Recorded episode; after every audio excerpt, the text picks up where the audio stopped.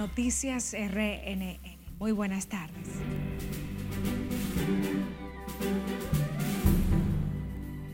No me agarre, no me agarre nadie, no me agarre nadie. Ex empleados del CEA incidentan misa por 75 aniversario de bienes nacionales para exigir pago de prestaciones. No le afecta a la juventud y a los viejos también, porque eso fue una bala perdida a causa de la muerte a cualquiera. Residentes en Capotillo temen ser víctima de balas perdidas tras intensos tiroteos que alteran la paz de las familias en el sector. Ciudadanos y psiquiatras reaccionan a ejecuciones de presuntos delincuentes en distintos puntos del país. Aplazan revisión de medidas de coerción a exministro José Ramón Peralta. Profesora casi le corta un dedo a niño de 8 años en escuela de Villa Duarte. Pelea entre jóvenes provoca trauma craneal a un estudiante en Santiago. Y la Junta Central Electoral trabaja a todo vapor en montaje de comicios de febrero y mayo.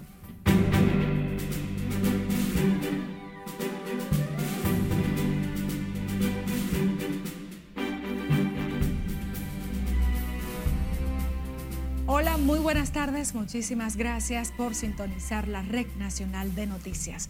Soy María Cristina Rodríguez. Esta es la primera emisión informativa.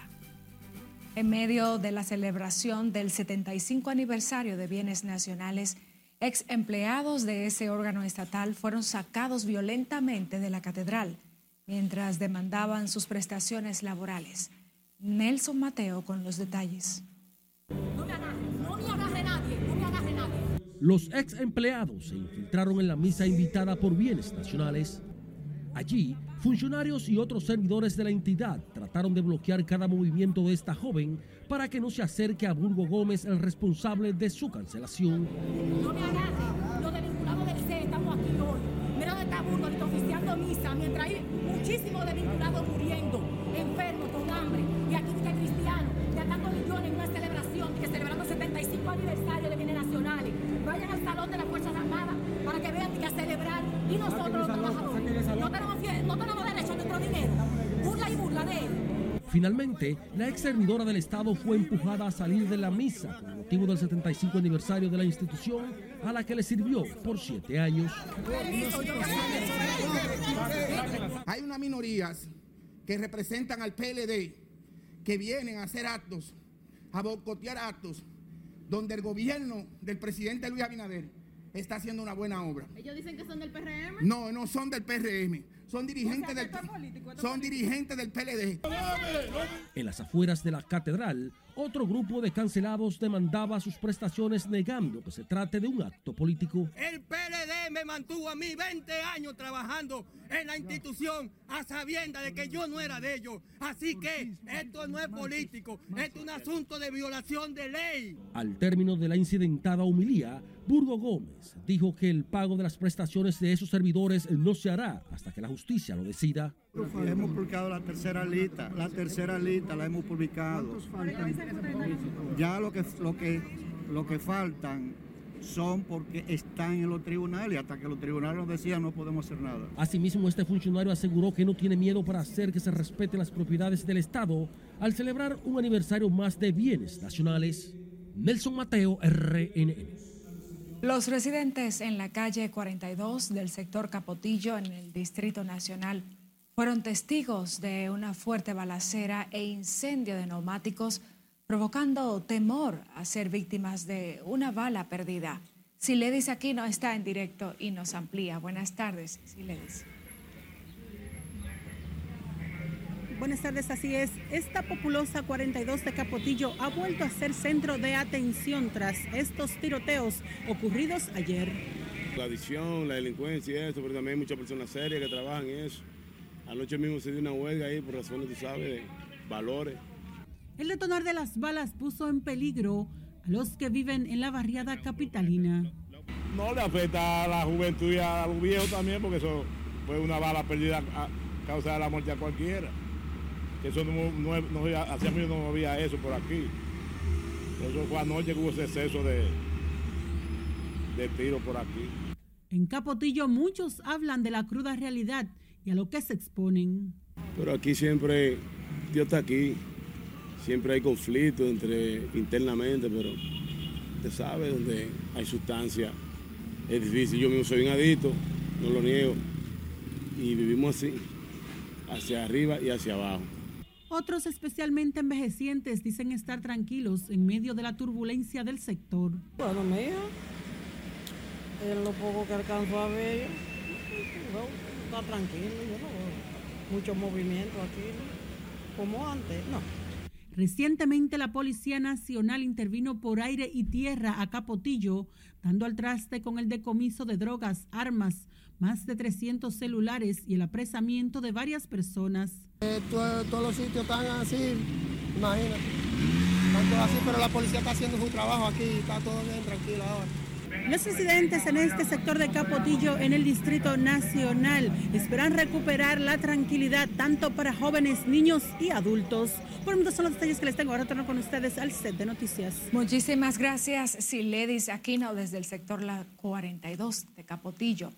Ante las muertes de supuestos delincuentes en enfrentamientos con agentes de la policía, ciudadanos dijeron estar a favor del accionar de la uniformada para combatir a los antisociales. Sin embargo, los hechos preocupan a profesionales de la conducta que explican estos acontecimientos podrían desencadenar una inseguridad colectiva en la población. Liliani Martínez con la historia. No paga según lo que haga. Al menos cuatro alegados antisociales han caído abatidos en presuntos enfrentamientos con miembros del cuerpo del orden en intercambio de disparos en Santo Domingo y Santiago, momentos en que eran buscados por supuestamente cometer diversos delitos. La maniobra de los agentes del orden es bien vista por ciudadanos que aseguran se requiere mano dura para enfrentar el nivel de delincuencia en el país. Bueno, es desobediente la paga del pecado y la muerte, dice la Biblia. Supuestamente eran delincuentes. Yo creo que eso está bien que hayan caído, que lo hayan agarrado, porque imagínate, están haciendo un daño. Otros de los consultados entienden que esta práctica lacera los derechos de los acusados de fechorías a defenderse a través de los procesos judiciales. La muerte no debe ser así para ninguna persona. Independientemente de los hechos, nosotros no podemos llegar a la época de del ojo por ojo y diente por diente. Están los tribunales. Eso está muy mal porque es que muchos, muchos jovencitos están muriendo porque la policía lo está matando, pero también es que ellos lo están buscando porque la delincuencia está demasiado, no está arropando. Para la médico psiquiatra Alexandra Iches, esta espiral de ejecuciones extrajudiciales desencadena una angustia y ansiedad colectiva que preocupa a especialistas de la salud mental. Impactan de una manera muy negativa a la población. ¿Por qué? Porque se genera de manera colectiva una inseguridad y una incertidumbre que hace inclusive que muchas personas empiecen a restringir lo que es su desplazamiento y empiecen a lo que es cerrar negocios, a preferir irse para, para el interior. La doctora Iches abogó por un abordaje diferente de las ocurrencias de estos hechos en los medios de comunicación. Me parece a mí muy, de, muy desacertado en ciertas ocasiones algunas imágenes que se transmiten de manera directa, porque esto hace obvio reforzar lo que es esa angustia y esa ansiedad colectiva. En torno a otros hechos de violencia protagonizados por menores de edad en los últimos días, la especialista indicó que se requiere de una integración de la familia, las escuelas y profesionales de la salud mental para disminuir las manifestaciones de mala conducta de los niños. Liliani Martínez, RNN. Agentes de la policía apresaron en San Pedro de Macorís a dos presuntos delincuentes que fueron captados en cámara, despojando de sus pertenencias a varios ciudadanos. Se trata de Juan Alberto Castro Paredes, de 18 años, residente en el sector El Batey Soco, y Carlos Mayen Uribe, de la misma edad, residente en el sector Santa Fe de esa ciudad. El cuerpo del orden explicó que ambos figuran en la cámara de seguridad de un establecimiento, atracando y despojando de sus pertenencias a mano armada a personas que se trasladaban a diferentes horas de la noche en la avenida Mauricio Báez, justo donde se encuentran algunos establecimientos comerciales. El segundo juzgado de instrucción del Distrito Nacional aplazó para el próximo martes la revisión de la medida de coerción contra el exministro administrativo de la presidencia, José Ramón Peralta, acusado por su presunta vinculación en el entramado de corrupción desmantelado con la Operación Calamar. El reenvío de la revisión fue solicitado por el Ministerio Público debido a que uno de los actores civiles fue notificado de manera tardía. No obstante, la defensa del imputado acusó de ser una táctica dilatoria del proceso. Una de las partes querellantes fue citada el día de ayer. En tal sentido, no se había cumplido con el plazo legal que establece la norma, debe de dársele a cada parte. Por esa razón, el tribunal aplazó para el próximo martes 7 a las 11 de la mañana. No por cuestiones del Ministerio Público, sino cuestiones del debido proceso que debe tutelársele a todas las partes envueltas. Esperamos eh, que el próximo martes podamos finalmente conocer este, esta revisión de medidas de coerción, eh, sobre todo partiendo de la idea de que José Ramón Peralta tiene 226 días preso sin que un tribunal haya conocido de la revisión de medidas de coerción. Es una prisión que es injusta, que es arbitraria y que debe cesar porque no tiene razón de ser. Esta es la tercera ocasión en que se busca la variación de la medida de coerción impuesta contra Peralta quien guardaba prisión preventiva en el Centro de Corrección y Rehabilitación de Najayo en la provincia de San Cristóbal desde abril del presente año. La madre de un pequeño de ocho años denunció que su hijo estuvo a punto de perder un dedo. Esto luego de que supuestamente una profesora de la escuela Demetrio Betances le estrellara una puerta. La joven madre identificó a la maestra solo como Josefina ya que reemplazaba en ese momento a la profesora fija del infante, por lo que pidió al Ministerio de Educación investigar el caso y actuar en consecuencia para evitar que hechos similares se repitan en el plantel.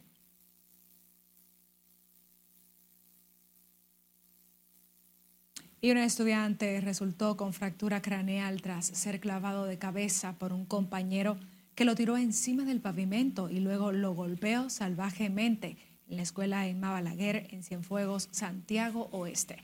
El hecho ocurrió tras originarse un pleito entre los alumnos en los alrededores del centro educativo.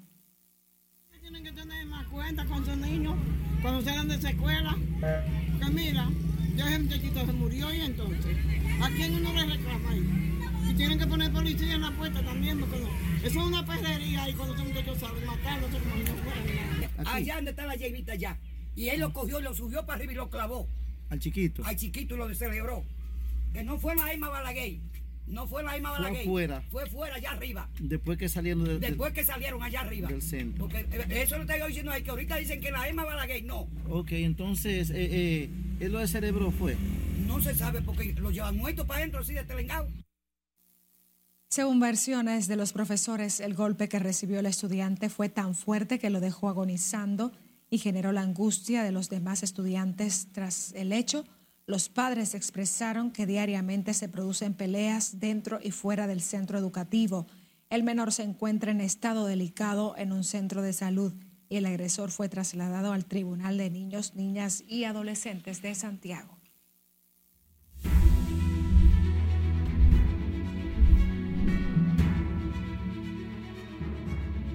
La Junta Central Electoral trabaja a todo vapor en el montaje de los comicios de febrero y mayo. Los partidos políticos ultiman detalles de las candidaturas en reservas y las que irán en la boleta electoral en condición de alianzas. Ambos plazos tienen como fecha fatal para su notificación el próximo 10 de noviembre. Margaret Ramírez nos amplía. Al menos 12 plazos legales de cara a los comicios del próximo año se cumplen en este mes de noviembre, con lo que la Junta entra en una etapa crucial del proceso. De acuerdo con el calendario electoral del órgano, el día 10 de noviembre es el límite para el depósito de las solicitudes de fusiones, alianzas o coaliciones, es decir, 100 días antes de la fecha para las elecciones municipales que se celebrarán en febrero del 2024.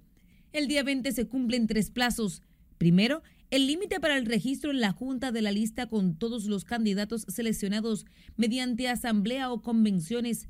También la entrega de base de datos del registro electoral a los partidos y el tercer plazo es el límite para la presentación de candidatos municipales. Para el día 23 es el límite para la corrección de las listas de candidatos que no cumplan con la cuota de no menos del 40% ni más del 60% de hombres y mujeres y el 10% de jóvenes. Los plazos legales de noviembre concluyen el 28, que es el límite para comunicar a las juntas electorales y partidos políticos las candidaturas admitidas. En tanto, los partidos mayoritarios que se reservaron el 20% de las posiciones a senadurías y alcaldías en las demarcaciones con mayor influencia política, electoral y económica, tal como el Distrito Nacional, deben entregar las reservas. En el PRM se mantiene como un secreto a voces que la actual alcaldesa Carolina Mejía buscaría la reelección y volvería a enfrentarse a Domingo Contreras, quien iría por la alianza opositora Rescate RD.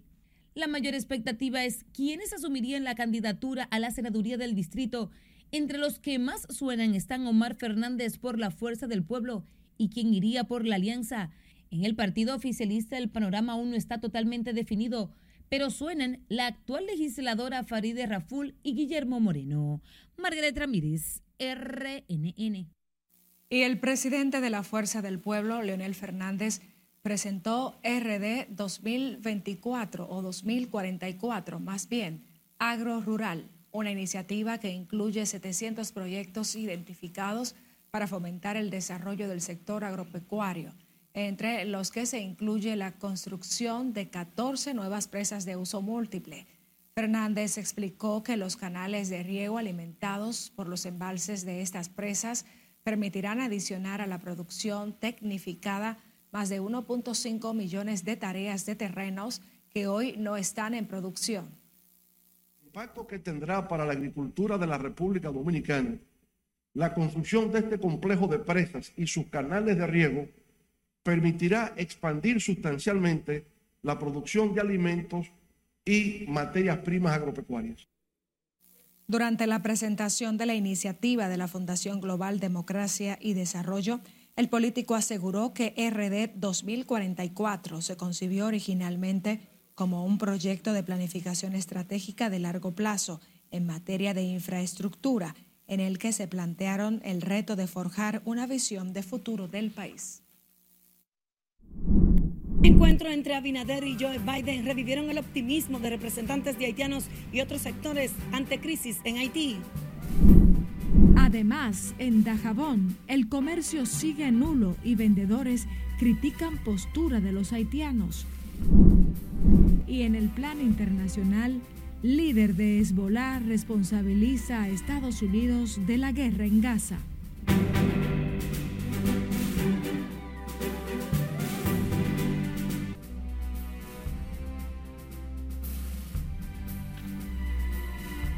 Gracias por continuar en sintonía con nosotros. Es momento de conocer las principales informaciones en el ámbito internacional de la mano de nuestra compañera Scarlett Wichardo. El líder del grupo libanés pro-iraní Hezbollah afirmó este viernes que Estados Unidos es totalmente responsable de la guerra en Gaza en su primer discurso desde el estallido del conflicto el pasado 7 de octubre. Hassan Nasrallah defendió el ataque del grupo Hamas en Israel, que dejó alrededor de 1.400 personas muertas, y aseguró que el gobierno de Benjamín Netanyahu debe impulsar negociaciones para lograr la liberación de los más de 200 secuestrados en manos del movimiento islamista. Al menos cinco personas murieron y 21 resultaron heridas en un atentado con bomba dirigido a una furgoneta de la policía en el noreste de Pakistán. El hecho ocurrió en una región donde los ataques han aumentado en los últimos meses. Según las autoridades, entre los heridos había ocho policías, así como una mujer y un niño. Las escuelas de Nueva Delhi cerraron por una enorme nube tóxica que envolvió la capital india de 30 millones de habitantes. Los niveles de las peligrosas micropartículas contaminantes en el aire multiplicaban por 35 el máximo diario recomendado por la Organización Mundial de la Salud según una empresa experta en el tema. Cada año, el humo de las quemas agrícolas, la combustión de los automóviles y las emisiones industriales suelen provocar por estas fechas una bruma tóxica alrededor de la capital. Un incendio agravado por los fuertes vientos hace estragos en el este de España este viernes, lo que ha obligado a que más de 800 personas tuvieran que ser evacuadas, informaron las autoridades. El fuego en la región costera de Valencia arrasó entre 1.000 y 1.400 hectáreas, según los servicios de urgencia. Un empresario asesinó a una mujer después de una discusión y luego se suicidó en su auto, en un hecho que ocurrió en un restaurante de Lima, en Perú. Felipe O'Neill y la economista Rosa de Jesús Benavides compartían un almuerzo laboral junto a otros compañeros al momento del suceso. De acuerdo con las informaciones, los oxisos se enfrascaron en una discusión donde O'Neill, de 41 años, disparó contra Benavides, de 32, y luego se encerró en su vehículo. Finalizamos con un juego de fútbol americano universitario en Estados Unidos que tuvo como protagonista a una zarigüeya. Durante un intermedio del partido, el marsupial entró corriendo al campo y luego fue atrapado con una vara utilizada con animales.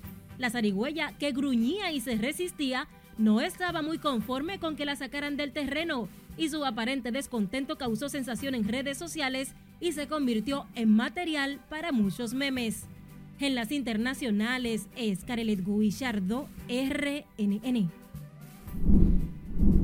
El presidente de Estados Unidos, Joe Biden, encabeza la reunión con mandatarios de la Alianza para la Prosperidad Económica de las Américas, donde también estuvo presente el presidente dominicano Luis Abinader. En la reunión, además, participan el primer ministro de Canadá junto a los presidentes de Chile, Costa Rica, Colombia, Ecuador, México, Uruguay, Barbados, Perú y Panamá. Luego, el presidente Abinader estará en la primera sesión de la alianza y será parte de los gobernantes que tendrán intervenciones y que estarán enfocadas en la estabilidad económica, la prosperidad y el fomento de una mayor inclusión. Representantes de la sociedad civil y de la comunidad haitiana reaccionaron con optimismo sobre la intervención que restablece la paz y el orden en Haití tras el encuentro entre el presidente Luis Abinader y su homólogo de Estados Unidos, Joe Biden, tras considerar que la reunión tiene un gran impacto para la situación en el vecino país. Nuestra compañera Lauri Lamar está en directo con más. Muy buenas tardes para ti, Lauri.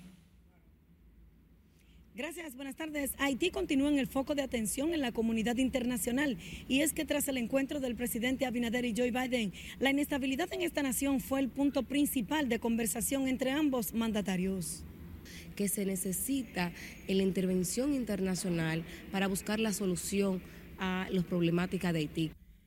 Para Lady Blanco, miembro de Participación Ciudadana, el interés de Estados Unidos para que ese organismo dé continuidad a la resolución que aprueba el envío de tropas hacia Haití es de vital importancia para la República Dominicana. Y esto es importante porque en el marco de las Naciones Unidas también el presidente Biden abordó el tema, que lo hizo por primera vez y es importantísimo que en el marco de esta reunión pues entonces se abordara nueva vez ese deseo de contar con un apoyo multinacionales países, de diferentes países, que vengan a apoyar a lograr la estabilidad y el desarrollo de Haití. En la medida en que tenemos ese apoyo internacional, pues en esa misma medida pues se consolida el tema haitiano en la República Dominicana. En tanto que representantes de la comunidad haitiana en el país ven con optimismo el encuentro entre Abinader y Biden, pero reiteran la urgencia del envío de una fuerza de paz a esa nación controlada por bandas criminales que la mantienen sumida en una de las peores crisis de su historia. Porque tenemos un tema de inseguridad generalizada, tenemos un tema, en, este año nada más, lo que va de este año, está hablando más de 2.500 personas muertas, más de 1.600 personas secuestradas, una inseguridad eh, alimentaria que llega casi al 60% de la población, eh, una, eh, una violencia permanente. Yo estoy de acuerdo, yo estoy de acuerdo que, que viene el apoyo, yo no estoy en contra, pero hay que enfocarlo, hay que enfocarlo de lo externo con lo interno, hay que enfocarlo con un plan a la educación haitiana al salud, al sistema medio a la agricultura, al tema de planificación familiar. Hay que hacer un plan general. Tras la reunión con Abinader en la Casa Blanca, el presidente de Estados Unidos, Joe Biden, reafirmó el compromiso de unir esfuerzos para instaurar la paz en Haití. La violencia en esa nación ha cobrado la vida de miles de personas, sumado a una inseguridad alimentaria que ha provocado un éxodo masivo de sus ciudadanos hacia República Dominicana y otros países de la región. Mientras se está a la espera de que una corte de Kenia apruebe la intervención militar en Haití, que estará encabezada por ese país. De mi parte es todo retorno al estudio. Muchísimas gracias, Laura y Lamar. Unos 80 dominicanos que intentaban llegar a Puerto Rico en Yola fueron repatriados por la Guardia Costera estadounidense tras interceptar la embarcación en el Canal de la Mona, próximo a la Isla del Encanto. Los migrantes, 75 hombres y 14 mujeres, afirman ser de República Dominicana. Fueron detectados mediante un avión polivalente al noroeste del municipio puertorriqueño de Aguadilla. Durante el mes de octubre, los guardacostas han detenido en aguas de Puerto Rico a 201 migrantes dominicanos y 5 haitianos.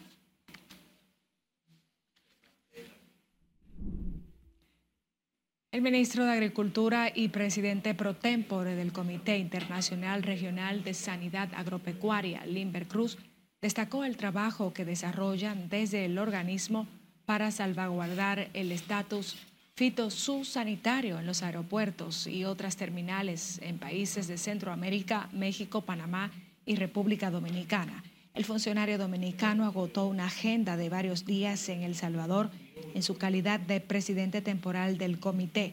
En la ciudad de San Salvador se dieron cita representantes de ocho países miembros para conmemorar los 70 años de historia del organismo internacional. Nos vamos a Dajabón, donde, al igual que en las últimas semanas, el comercio en el mercado binacional fue nulo debido a la negativa de compradores haitianos que se oponen a reiniciar el intercambio comercial con los dominicanos. Nuestro corresponsal en la zona fronteriza, Domingo Popoter, tiene la historia. Ellos dicen que mientras no el gobierno no le ceda el pase a su visa, ellos van a abrir el mercado. Las puertas dominicanas del corredor humanitario dispuesto por el presidente Luis Abinader para permitir el paso de los comerciantes haitianos siguen abiertas, mientras que las autoridades del vecino país mantienen su posición de no abrir el paso fronterizo del lado haitiano. No hay nadie, nadie que ellos no van a venir. Entonces de aquel lado lo que están haciendo, si ellos compran cualquier cosita, se la quitan y se la queman. Hoy, el intercambio fronterizo que se realizaba los lunes y viernes de cada semana está totalmente nulo y desolado, sin la presencia de los comerciantes haitianos. Estamos todo el mundo quebrado. Miren mi negocio cómo está. El negocio que ustedes saben, yo lo tenía bien bonito. Más o menos cuánto usted vendía por mercado? De antes por mercado yo vendía como 15 y 16. ¿Y ahora qué está pasando? Ahora, ahora no, ni 200 pesos, ni, ni 500 pesos vende como quien dice. Según aseguran algunos comerciantes dominicanos, sus ventas ya no son las mismas. No, están todos cerrados, todos están cerrados. No estamos yendo al mercado porque no están pasando. Estamos, si vamos, vamos en balde. Vamos a supervisar, damos vuelta, le damos vuelta a los, a los negocios y salimos otra vez. Mientras decenas de familias haitianas continúan regresando de manera voluntaria hacia su país de origen. La vigilancia militar se mantiene por aire, mar y tierra. Los miembros del Cuerpo Especializado en Seguridad Fronteriza CESFRON, el Ejército de la República Dominicana, vigilan estrictamente todo el perímetro del mercado en Dajabón. Los dajaboneros mantienen las esperanzas de que pronto las autoridades haitianas puedan permitir el paso a los comerciantes haitianos para de esta manera se pueda restablecer dicho intercambio entre haitianos y dominicanos. En la frontera norte por Dajabón, Domingo Popoter, RNN. Habitantes de la charca de Marianova en San Juan exigieron hoy la intervención del gobierno ante una serie de problemas que aseguran les afecta. Julio César Mateo nos amplía. Según habitantes en Guayabo, llevan varios años padeciendo por la situación. Esta carretera, todo el tiempo que la van a quemar y nunca la queman, ya es el polvo, el lodo, todos los insectos, tiene uno enfermo, los tiene uno enfermos con todos los problemas que uno tiene por esta carretera, porque que la van a quemar, que la van a quemar y nunca queman nada. Afirman que en tiempos de lluvias quedan parcialmente incomunicados por el mal estado de la vía. Totalmente. Esta carretera está intransitable. Mire, está tan intransitable que ni a pie se puede caminar. Se quejan de que debido al mal estado que presenta la carretera de Guayabo, sus unidades vehiculares se dañan con frecuencia. Los motores no nos sirven, no nos dura un mes buena la goma nosotros aquí. Y queremos un cambio, porque esta es la carretera más errada que yo he visto en el mundo. Esperan que las acciones del Ministerio de Obras Públicas lleguen al Distrito Municipal de Guayabo para poner fin a la situación que les afecta. Si aparece un grave o un enfermo y hay que sacarlo al hospital, no se puede porque uno no sabe ni siquiera cómo lo va a sacar. El Distrito Municipal Guayabo está ubicado al sur de la provincia Elías Piña y cuenta con más de 5.000 habitantes. Desde Elías Piña, Julio César Mateo, RNN. Nos vamos a comerciales, quédese conectado con RNN Canal 27 y recuerde que usted también puede seguirnos en nuestras redes sociales o visitar las distintas plataformas digitales que tenemos.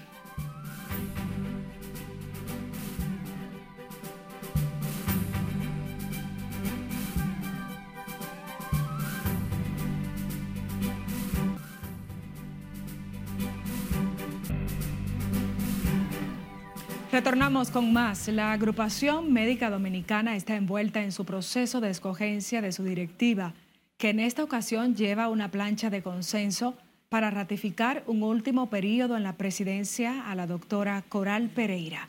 El proceso se desarrolla acorde con los estatutos del gremio médico, que obliga a realizar elecciones cada año. Nosotros, yo diría, luchamos por la estabilidad de que no hayan traslado para ello, que el traslado sea en consenso, le diligenciamos su antigüedad del servicio, su cambio de designaciones, que los aumentos que mayormente se discute para uno de los dos trabajos, nosotros somos los que luchamos para que se dé en los dos, en los dos trabajos que tenga el médico. Unos 3.000 médicos activos y pensionados son los habilitados para votar en las elecciones de la agrupación médica dominicana. Decenas de pasajeros que viajaban desde los Estados Unidos con destino a República Dominicana a bordo de un vuelo de United Airlines fueron impedidos de salir del avión por el robo de un teléfono celular. Los viajeros fueron retenidos hasta que apareciera el aparato robado en pleno vuelo se han robado un teléfono en el avión que va para la República Dominicana de una de las empleadas y nadie se va hasta que no aparezca el teléfono. Nuevamente que se muestra que el teléfono está en la cabina. Si usted lo tomó por no sabía que era de usted o lo confundió con el suyo, nada más entréguelo. Nadie va a tener meterse en problemas.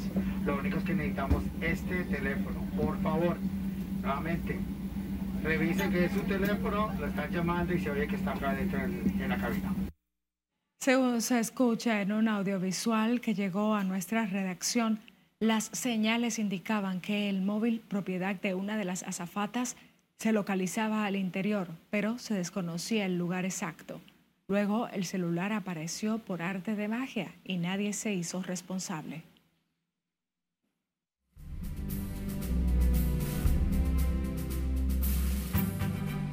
Saludos mi gente, bienvenidos a los deportes en este viernes, nuestra emisión de primera hora. Vamos a los deportes en el Estadio Quisqueya, Juan Marichal, los gigantes. Derrotaron a los Tigres del Licey con el debut de Nelson Cruz en su tour de despedida. Ahí estaba Nelson produciendo de inmediato la vuelta del empate. Está ready el viejito, son 43, pero está nítido ese bate. Ahí estaba Nelson gozando su primer hit y remolcando una carrera. Pero Diego Hernández fue el hombre grande con cuatro vueltas producidas y también el cubano Henry Urrutia que pegó tres hits con doble y dos sencillos en el triunfo 9-5 de los gigantes sobre los Tigres del Licey, propinando así la tercera derrota en línea los azules.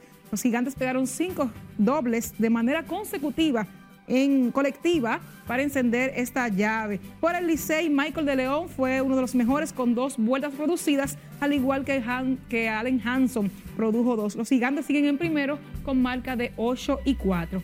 Pasamos a Santiago. Allí los toros del este le entraron a palos a las águilas ibaeñas con dos palos largos Pablo Reyes. Ahí está uno de dos.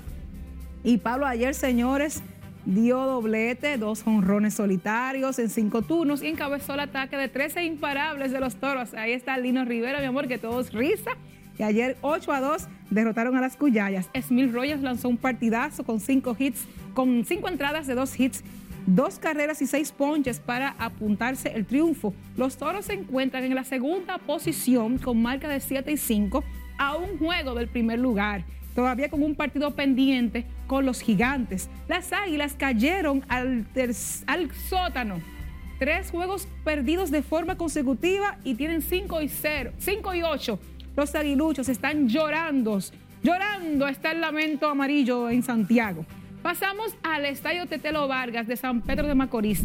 Allí el escogido, mi amor, se ha envalentonado y ha ganado tres partidos de forma consecutiva. Ayer pusieron de las estrellas 5 a 1 con un tremendo trabajo del zurdo Andy Romero de cinco entradas, solo cuatro hits, una vuelta y tres ponches. Junior Lake, Blake Green y Michael Papieski remolcaron una vuelta cada uno. Los Leones también contaron con Sandro Fabián remolcando una vuelta y ahí estaba Fran Mil Reyes anotando otra. La única vuelta de las estrellas llegó en el cuarto episodio cuando Miguel Ángel Sanó anotó por un rodado al campo corto de Wilfred Veras. Con ese triunfo, los Leones provocaron un triple empate en el tercer lugar con los Tigres del Licey y las Estrellas, con registro de seis triunfos y siete derrotas. Pasamos a Texas, la Serie Mundial, la primera que gana en la historia el equipo, registró el nivel más bajo de audiencia en la historia de este clásico de octubre. Ese partido número 5 en el cual los Rangers se coronaron fue uno de los más vistos. Incluso en el último inning registraron unos 14 millones de televidentes al mismo tiempo, pero según Nielsen y Fox, las cadenas que transmitieron, el promedio de audiencia fue de 9 millones de espectadores, menos que los 9,79 millones registrados en el 2020. Así que se cayeron los, porque eran dos equipos que nunca habían enfrentado en la Serie Mundial, dos equipos con poca fanaticada pero aún así fue muy buena para Texas, que hoy celebran su Hit Parade, mi amor. Estarán celebrando sus, su Serie Mundial, su primer anillo en Texas esta tarde. Ahora ya arrancó a la una de la tarde, arrancó esa celebración. Terminamos con la NBA y es que el francés Víctor Wembayamba se lució con 38 puntos en la victoria, viniendo de atrás de los de la San Antonio Sports 132 por 121 ante los soles de Phoenix. Zach Collins añadió 19 puntos y Bayama un altote de 7-4, 15 disparos encestó de los 26 que intentó y aló 10 rebotes. Los Suns borraron un déficit de 27 puntos y lograron empatar el partido a lo último a 116 cuando quedaban 4 minutos por jugar. Así que los, los Suns de, de San Antonio respondieron y después anotaron 12 más para sentenciar el marcador. Hoy también arranca la Copa de la NBA. Ese es un mini torneo cuyo formato está inspirado en las ligas de fútbol y todos los martes y los viernes, arrancando hoy, serán noches de Copa en la NBA en este mes de noviembre. Las eliminatorias a un partido serán en diciembre y Las Vegas, en Nevada, acogerá el primer Final Four entre el 7 y el 9 de diciembre. Así que ya lo saben, el formato nuevo de un torneo dentro de la temporada de la NBA arranca esta noche. Hasta aquí los deportes por este viernes. Buen fin de semana, mi querida María. Recibida igual para ti. Muchísimas gracias y por supuesto para nuestra teleaudiencia. María Cristina Rodríguez condujo esta primera jornada, Joana Núñez en los deportes y por supuesto todo el equipo técnico y de producción. También les deseamos feliz resto de este día. Buenas tardes.